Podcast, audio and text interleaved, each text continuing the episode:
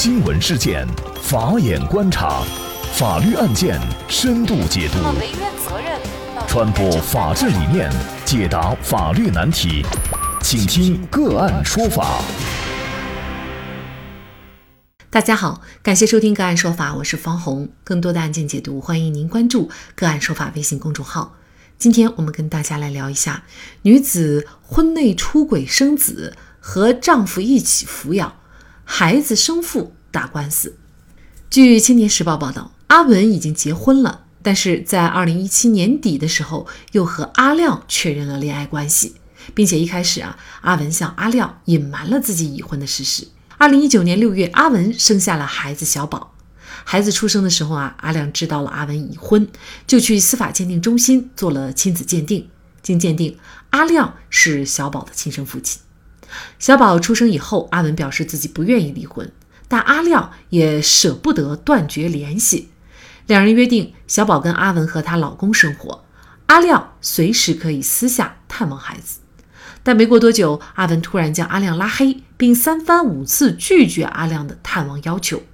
为了见到小宝，二零二零年一月，阿亮一纸诉状将阿文告上法院，要求阿文确认自己享有的探望权。允许每月可以探望小宝四次。庭审中，阿文反应激烈，他认为阿亮的探望要求过于频繁，既不利于孩子的健康成长，又会影响到自己的婚姻关系。面对抚养自己的父亲以及有血缘关系的父亲，到底谁才是孩子法律意义上的父亲？阿亮作为第三者插足婚姻，他的探望权法律会保障吗？就这相关的法律问题，今天啊，我们就邀请。婚姻家事知名律师、全国妇联公益律师、北京市优秀律师、北京嘉里律师事务所主任易易律师和我们一起来聊一下。易律师您好，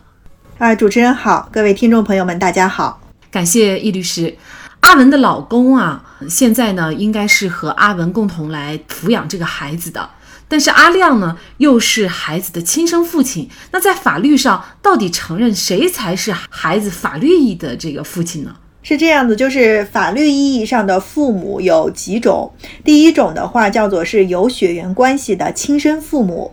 那么还有一种的话叫做因为婚姻或者是呃再婚家庭组成的继父母关系，那么还有是基于收养关系形成的养父母关系。那么在本案当中呢，其实阿亮就是我们法律意义上所说的亲生父亲。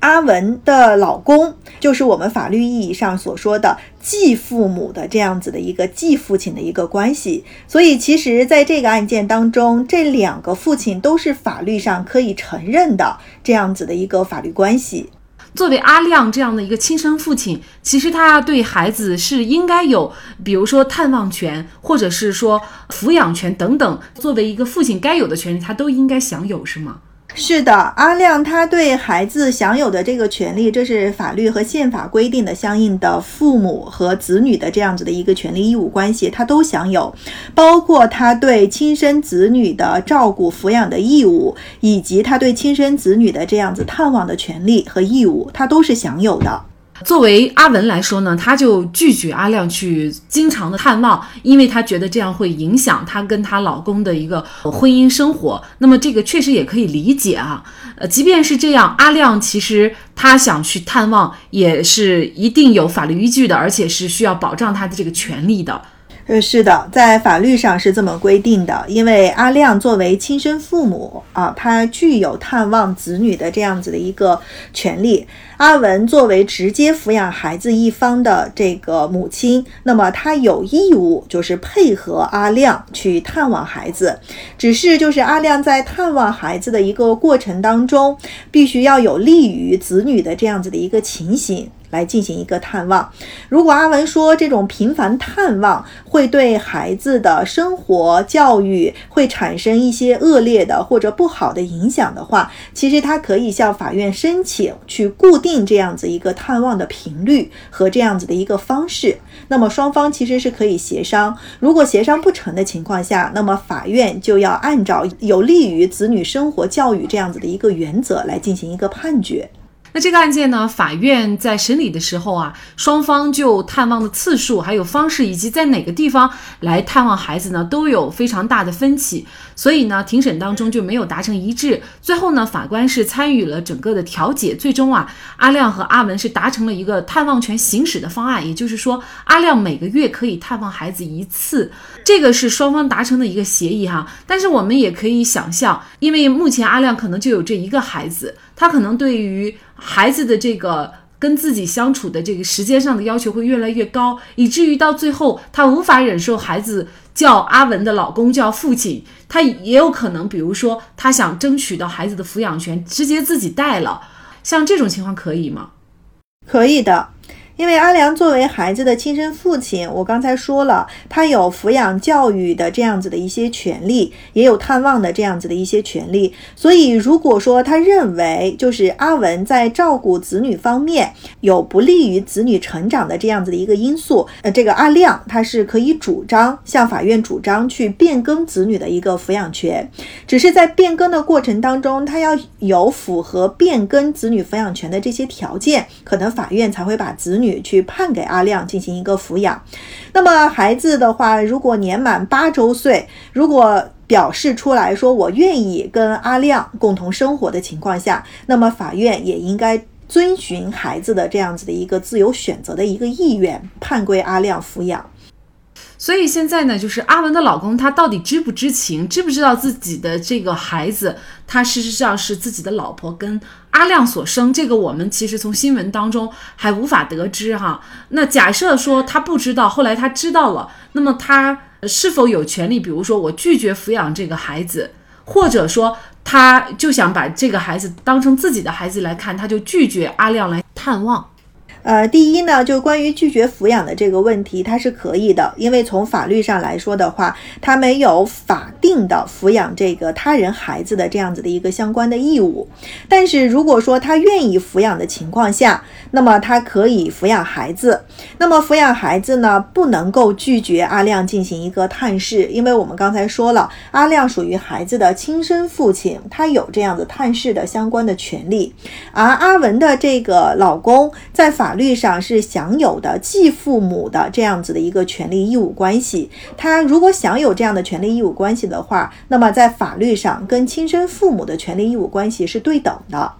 也就是说，非婚生子女和婚生子女享有的权利义务关系是一致的。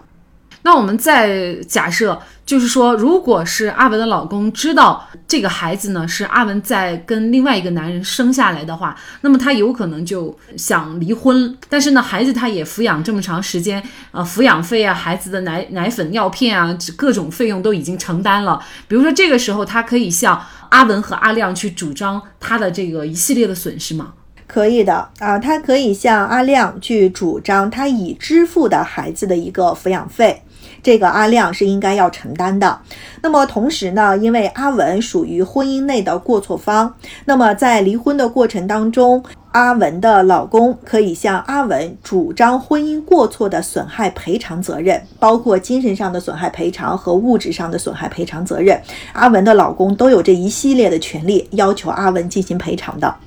那么事实上啊，遇到这种案件的时候呢，通常都是被戴绿帽子的老公他去起诉老婆，或者是起诉另外的男方来维权啊。但这个案件确实有点特殊，而是第三者他来。进行一个起诉维权啊！一旦婚姻当中有出轨的行为，甚至是生了孩子，其实这中间的关系啊，确实就特别复杂。有的时候呢，单通过法律，其实这样的家庭矛盾还不能够完全解决。我们可以想象这样的一个家庭，那么以后孩子长大了，这个血缘关系是断不了的。作为阿文的老公，可能他对孩子更加的这个倾心付出，但是呢，孩子呢，可能最后认的也许呢。也是这个阿亮，比如说孩子成年了，其实继父他也应该享有一定的和他抚养义务对等的一些权利，比如说孩子其实也应该去照顾自己的继父，他应该也有这样的一个赡养的义务，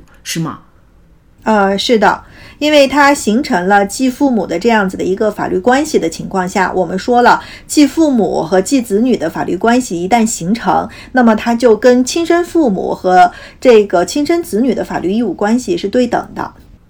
阿文为什么在认识阿亮的时候隐瞒了自己有老公的事实呢？而又在自己怀孕的时候要断绝和阿亮的关系呢？如果阿文和老公商量好要借精生子的话，那么阿亮作为第三者就是名副其实的受害者了，被骗了感情，而且连孩子都被骗走了啊！打引号的骗走了。看来第三者有的时候也值得同情。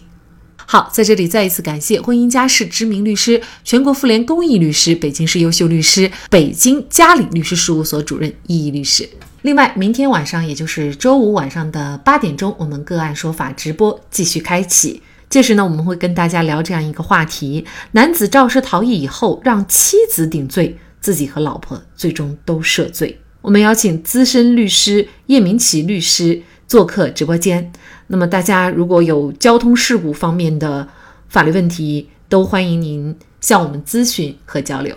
那么，大家如果想获得我们节目的图文资料，欢迎您关注“个案说法”的微信公众号，在历史消息当中就可以找到这期节目的全部图文资料。那么，大家在生活工作当中遇到一些法律问题呢，也欢迎大家向我们进行咨询。您可以添加幺五九七四八二七四六七这部手机号码的微信号，就可以找到我们。他们都非常的资深、专业和负责任。感谢您的收听，我们下期节目再见。